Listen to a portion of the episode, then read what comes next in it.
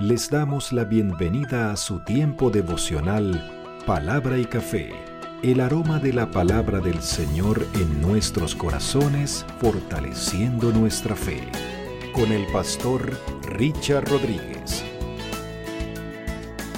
Por R12 Radio, más que radio, una voz que edifica tu vida. Bienvenidos. Para hoy, mis amados, para hoy en Palabra y Café, dice de la siguiente manera, Señor, guarda mi vida. En nuestra temporada, clama a mí y yo te responderé. Seguimos avanzando en la revisión de las oraciones que están registradas en la Biblia, por lo menos la mayoría de ellas las estamos revisando. Ya fuimos sobre ellas en todo el Antiguo Testamento, estamos en el Nuevo Testamento, terminando los cuatro evangelios con el Evangelio de Juan, en el muy famoso y conocido capítulo 17 del Evangelio de Juan, la oración sacerdotal de nuestro Señor Jesucristo.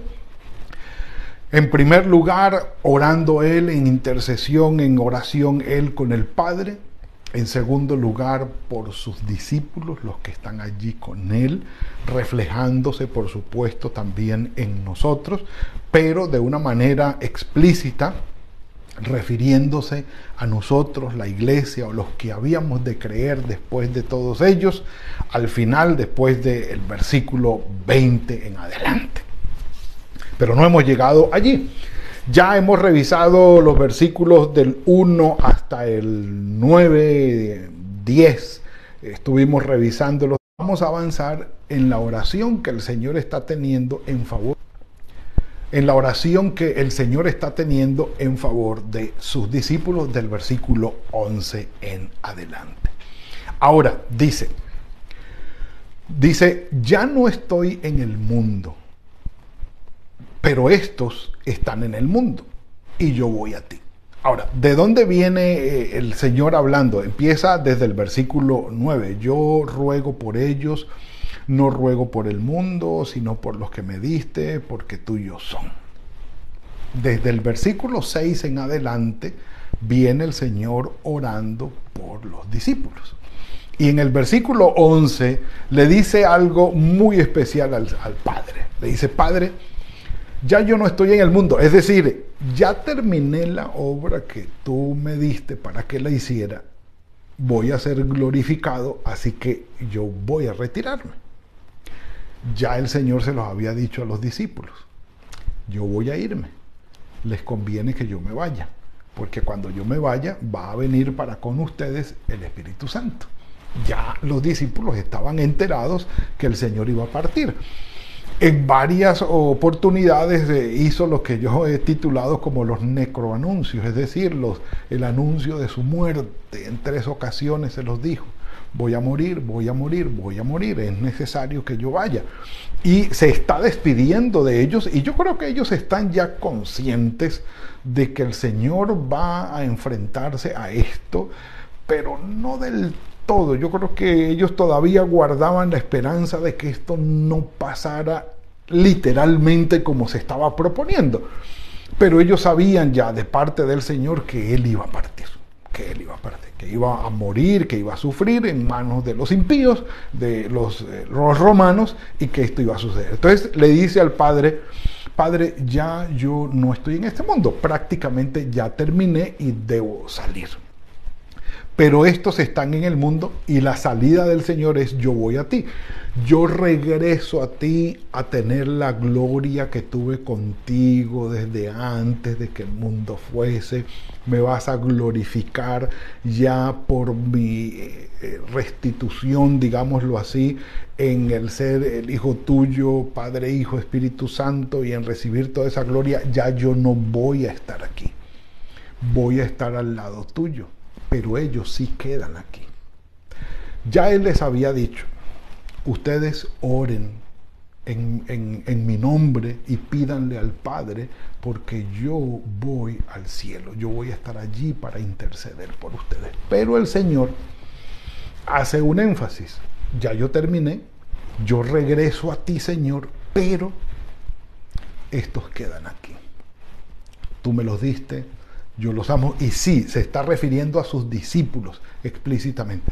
Pero vamos que nosotros también al lado de ellos estamos aquí aún. No, no, no hemos muerto, el Señor no ha vuelto por nosotros, ni como dice Pablo en, en Santiago, Pablo en 1 Corintios 15, la resurrección no ha llegado. Y, y si nos referimos a 1 Tesalonicenses 4, pues el Señor no ha llegado para resucitar a los que están muertos ni transformar a los que están vivos. Entonces, eh, eso no ha sucedido. Estamos aquí en esperas. Y dice el Señor, Padre Santo, a los que me has dado, guárdalos en tu nombre, para que sean uno, así como nosotros. Nos le pide al Padre que guarde a los discípulos que los proteja, que los salve, que los rodee, que los lleve de su mano, y ya vamos a ver exactamente dónde lo dice, en tu nombre, es decir, de acuerdo con la gloria tuya, con la presencia tuya y lo que tú eres, lo que estaba pidiendo el Señor. Era la misma revelación del Padre sobre sus discípulos para que fueran cuidados por Él. ¿Dónde dice exactamente esto? Me gusta mucho, me gusta mucho, y ustedes lo saben, Juan capítulo 10, versículos 27 al 30. En la nueva traducción viviente, este texto dice, mis ovejas escuchan mi voz, yo las conozco y ellas me siguen, les doy vida eterna y nunca perecerán Nadie puede quitármelas porque mi Padre me las ha dado y Él es más poderoso que todos. Nadie puede quitarlas de la mano del Padre. El Padre y yo somos uno. Guardarlos en unidad y guardados en las manos del Padre era lo que el Señor Jesús estaba pidiendo. La unidad sí dependía de ellos y lo hicieron guiados por el Espíritu Santo pero lo hicieron. Y el Padre cumplió todo esto. Ahora, cuando revisamos la muerte, es decir, la manera como terminaron los discípulos del Señor, incluido Pablo, el último que fue agregado, en palabras de Pablo, como un abortivo allí, como, como un apéndice, al final fue agregado eh, entre los discípulos de los apóstoles del Señor cuando revisamos la vida de ellos, su ministerio, la manera como proclamaron la palabra, cómo siguieron adelante con el Evangelio del Señor y la cantidad de sufrimientos que enfrentaron y la manera como la, digámoslo, la tradición cristiana extrabíblica atestigua que ellos murieron, la forma como murieron, uno dice, ¿de verdad el Padre los guardó? Bueno, tendríamos que considerar a qué se refiere con guárdalos. Guárdalos, eh, es decir, o guárdalos del mundo. Dice, cuando estaba con ellos en el mundo, yo los guardaba en tu nombre. A los que me diste, yo los guardé. Y ninguno de ellos se perdió, sino el hijo de perdición para que la escritura se cumpliera. Dice aquí eh, a ver si encuentro la otra, otra versión. Dice la traducción del lenguaje actual, eh, dice, Padre Celestial, dentro de poco ya yo no estaré en el, mundo, pues voy a estar donde tú estás, pero mis seguidores van a permanecer en este mundo. Y ahí es donde entramos nosotros, mis seguidores van a estar en este mundo, aunque él se refería a sus discípulos, a, a los doce o a los once. Dice, por eso te pido que los cuides y que use su poder, el poder que me diste para que se mantengan unidos, como tú y yo lo estamos. Mientras yo estaba con ellos, yo los cuidé con el poder que tú me diste y ninguno dejó de confiar en mí. El único que se perdió o que nunca creyó en mí fue Judas. Y así se cumplió lo que estaba escrito en la Biblia. Durante el tiempo que estuve aquí, yo los protegí con el poder, con el, eh, con el poder del nombre que me diste y los cuidé para que ninguno se perdiera. Ahora, ¿cuál es el punto?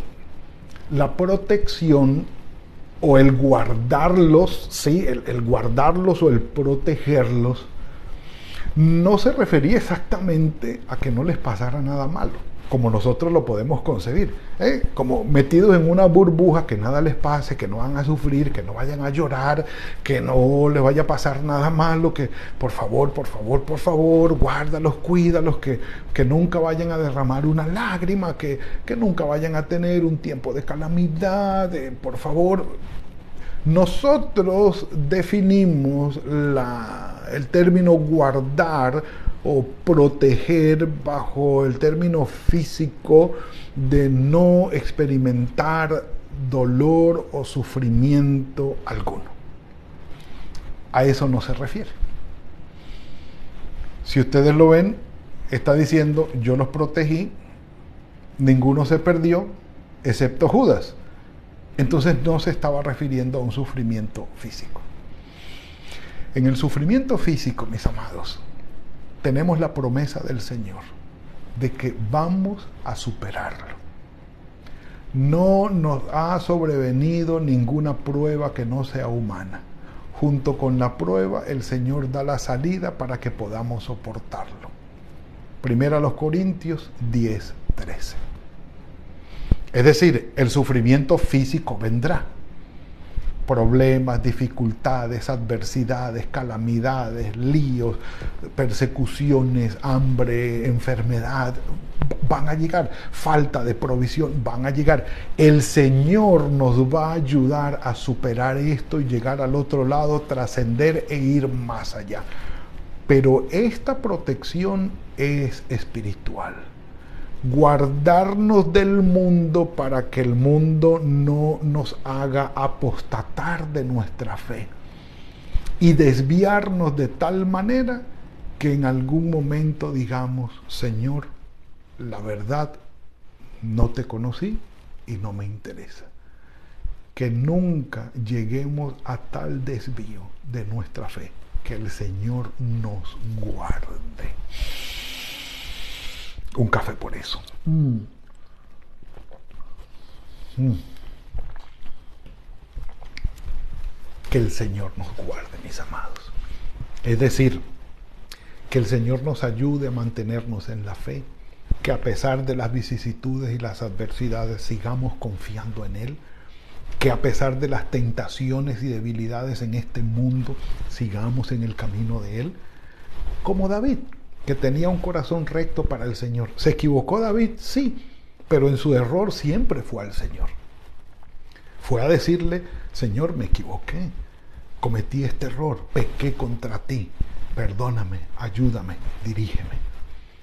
A pesar de las dificultades y a pesar de los errores, que nos mantengamos en el centro de nuestra fe en el Señor. Padre, aquí estoy siendo tentado pero estoy confiando en ti. Padre, aquí estoy, caí y cometí un pecado, pero sigo confiando en ti. Tú eres mi Padre, tú eres mi Dios, ayúdame por favor. Sigo en ti. No como algunos que lamentablemente cometen errores y en vez de ir delante del Señor y decirle, Señor, cometí este error, perdóname, se apartan. Lo que hizo Judas.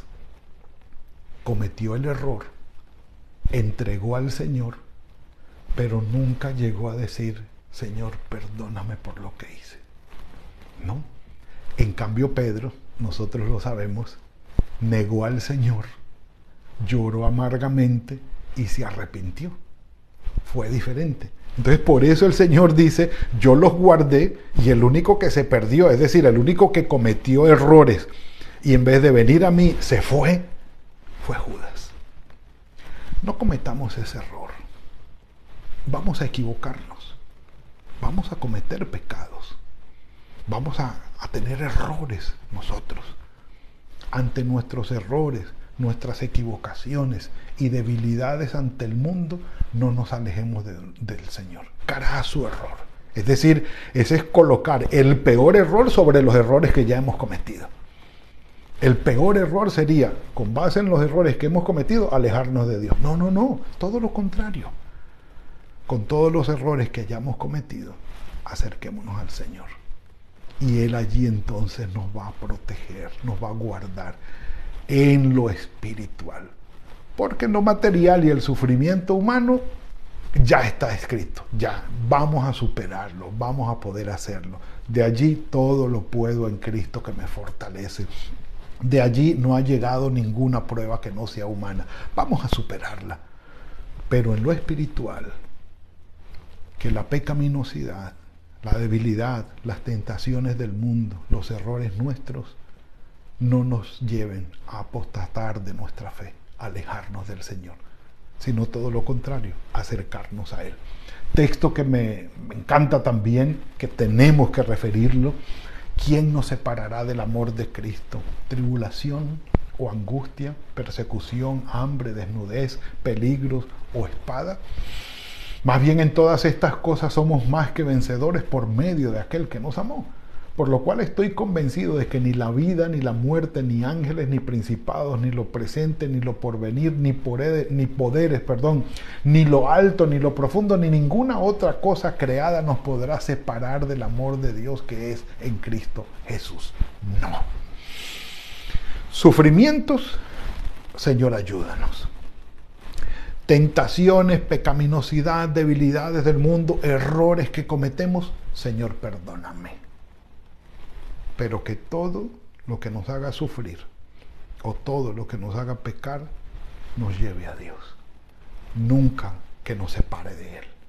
Eso es como si negáramos, como hay algunos que ustedes conocen, yo también, que en el momento de enfermedad, que en el momento de dolor, en el momento de alguna dolencia física, dicen, no, yo no quiero ir al doctor. No, al médico no me lleve, no, al hospital no, no, a la clínica no. Por favor, si, si estás enfermo, debes ir a la clínica, debes ir al hospital, al médico, por favor. Oramos, sí, confiamos en el Señor, pero, pero así como el hospital es al enfermo, la iglesia y el Señor es al pecador, al que ha cometido errores. Esa, esa es la protección que necesitamos y que tenemos del Señor. Que a pesar de nuestros errores, de nuestras debilidades y de nuestras tentaciones, el Espíritu nos lleva hacia Él para guardarnos y no caer como Judas, que cuando se equivocó, se alejó y no alcanzó misericordia. Que el Señor nos ayude en esto, sabiendo que nuestras vidas están en sus manos y nadie nos puede arrebatar de la mano del Padre. Allí estamos. Señor, gracias por guardar nuestras vidas. Gracias porque somos tus ovejas. Y tú nos guardas, Señor. Gracias porque en medio de los sufrimientos y de las adversidades, tu protección está sobre nosotros. Nos das aliento y nos das fuerza para poder soportar y llegar al otro lado.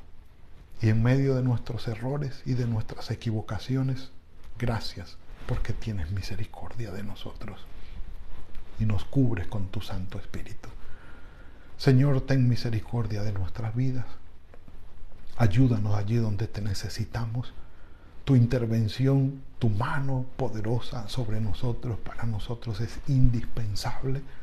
Ayúdanos, Señor que cada corazón aquí presente, Señor, que ora en medio del sufrimiento, en medio de la debilidad, en medio de los errores que se han cometido, puedan disfrutar de tu paz, de tu gozo y de tu misericordia, de tu perdón y de tu redención. Señor, nada mejor ni más grato que estar en tus manos. Bendito sea tu nombre. Encomendamos en tus manos el resto del día Guárdanos y guíanos con el poder de tu Espíritu Santo. En el nombre de tu Hijo Jesucristo. Amén y amén. Mis amados, ha sido la entrega de hoy. El Señor es bueno con nosotros. Y bueno, que el Señor los bendiga y los guarde. Que tengan muy buen día hoy. Que sea fructífero el trabajo de sus manos. Que todo cuanto hagan sea bajo la bendición del Señor. Y nos veremos mañana, si el Señor lo permite, en otra entrega de Palabra y café. Que el Señor nos guarde. Gracias por compartir con nosotros este espacio de palabra y café. Hasta una próxima oportunidad por R12 Radio. Más que radio, una voz que edifica tu vida. Que Dios les bendiga.